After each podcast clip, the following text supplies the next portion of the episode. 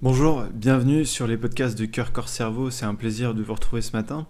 Et ce matin, on va continuer la série des 12 travaux d'Hercule afin de mieux comprendre l'impact des cycles, l'impact aussi des histoires sur notre quotidien, sur euh, ce que l'on vit concrètement.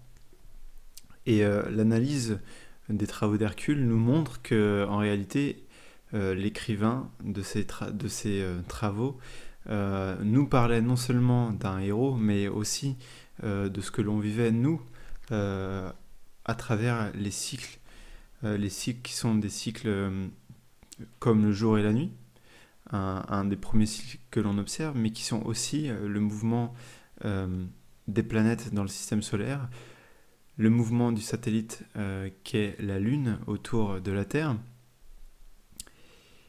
les saisons, et euh, Michel Odoul se rend compte finalement que ces cycles-là, eh bien, les, Chinois les ont très bien étudiés euh, depuis euh, des millénaires maintenant, que c'est très bien documenté, énormément développé cette question des cycles.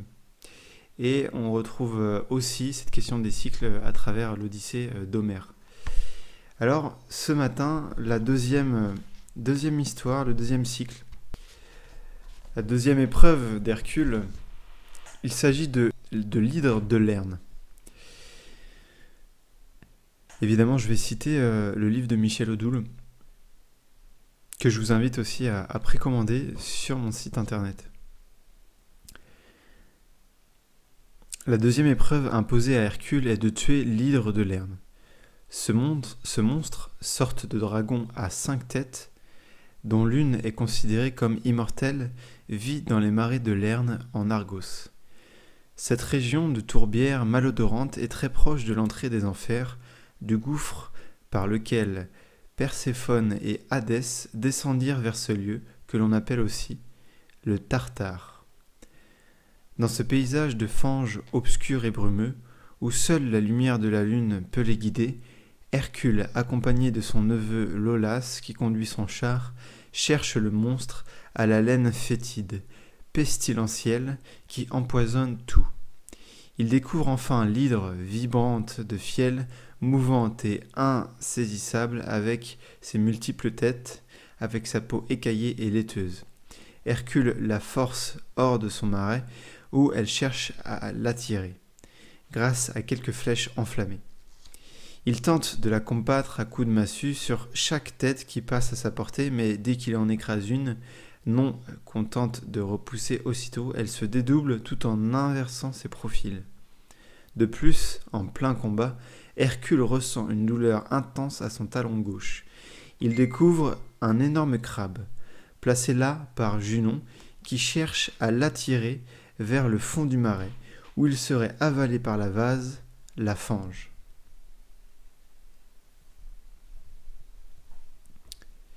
Hercule ne peut s'en libérer qu'en éclatant sa carapace d'un coup de massue.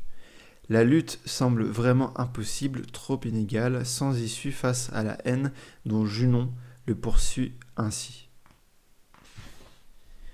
Cependant, Lolas, inspiré par Athéna, la déesse protectrice d'Hercule, jusqu'à la fin de ses épreuves, arrive à la rescousse du héros. À l'aide d'un brandon enflammé, il cautérise chaque blessure faite par le héros chaque fois qu'il écrase une tête, empêchant ainsi la repousse immédiate de celle-ci. Le rapport de force change instantanément. Le monstre se retrouve avec une seule et dernière tête, celle qui est censée être immortelle et chargée d'intelligence. La massue d'Hercule est impuissante contre elle, il ne peut l'écraser comme les autres. Il se saisit alors de son sabre, dont la lame métallique brille dans la blanche lumière, dans la blanche lumière lunaire.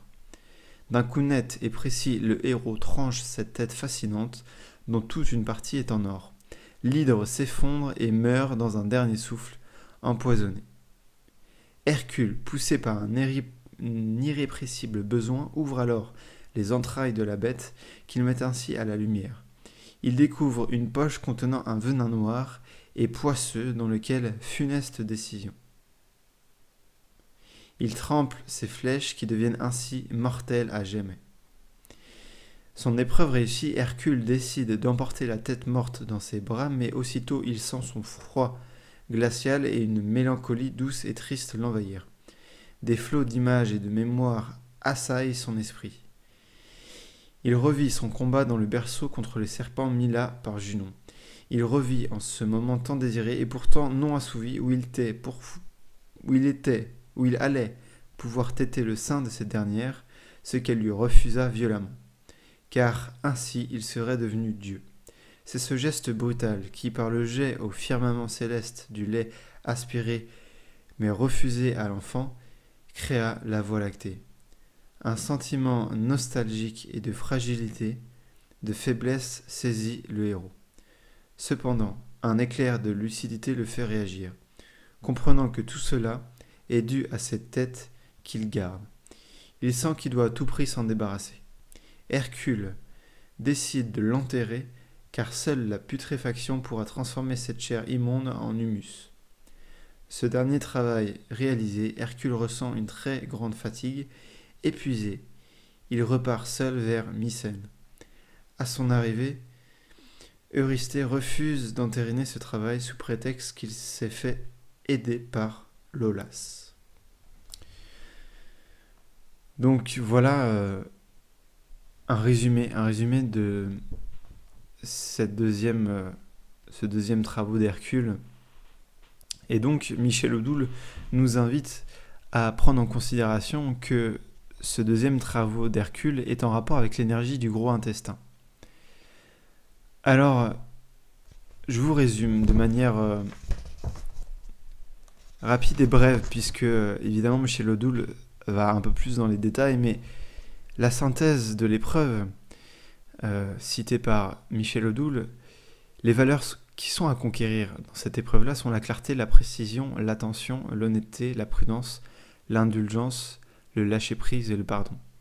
Les faiblesses à dépasser, les, les regrets, l'indifférence, le mépris, le chagrin.